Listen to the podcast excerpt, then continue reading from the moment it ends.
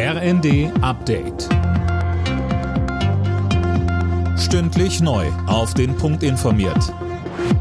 Ich bin Daniel Stuckenberg. Stundenlange Gespräche, aber keine Ergebnisse.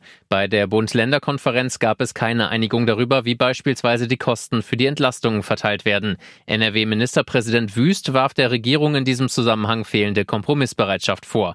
Niedersachsens Ministerpräsident Weil hingegen sprach von konstruktiven Gesprächen und hatte auch nicht im Vorfeld mit konkreten Ergebnissen gerechnet. Weil mit der Gaspreisbremse natürlich eine Unzahl von Folgewirkungen für andere Themen verbunden ist. Deswegen muss man tatsächlich am Anfang wissen, wie genau funktioniert die Energiepreisbremse, damit man dann vernünftigerweise die weiteren Maßnahmen treffen kann.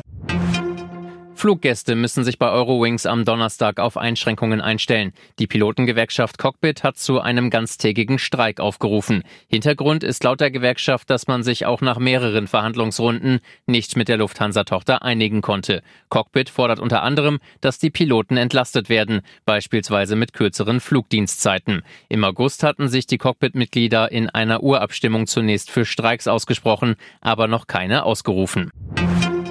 Die EU macht endgültig Schluss mit dem Kabelwirrwarr. Das EU-Parlament hat für einheitliche Ladestecker für Handys und Co. gestimmt. Mehr von Tim Britztrup. Die Unterhändler der EU und die Mitgliedstaaten hatten sich schon vor Monaten darauf geeinigt, dass das USB-C-Format Standard werden soll.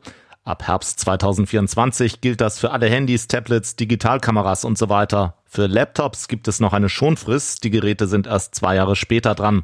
Durch das Einheitskabel sollen pro Jahr tausende Tonnen Elektroschrott vermieden werden.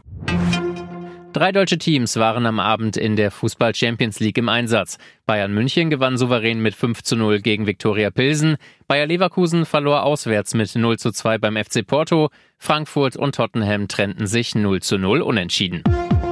Alle Nachrichten auf rnd.de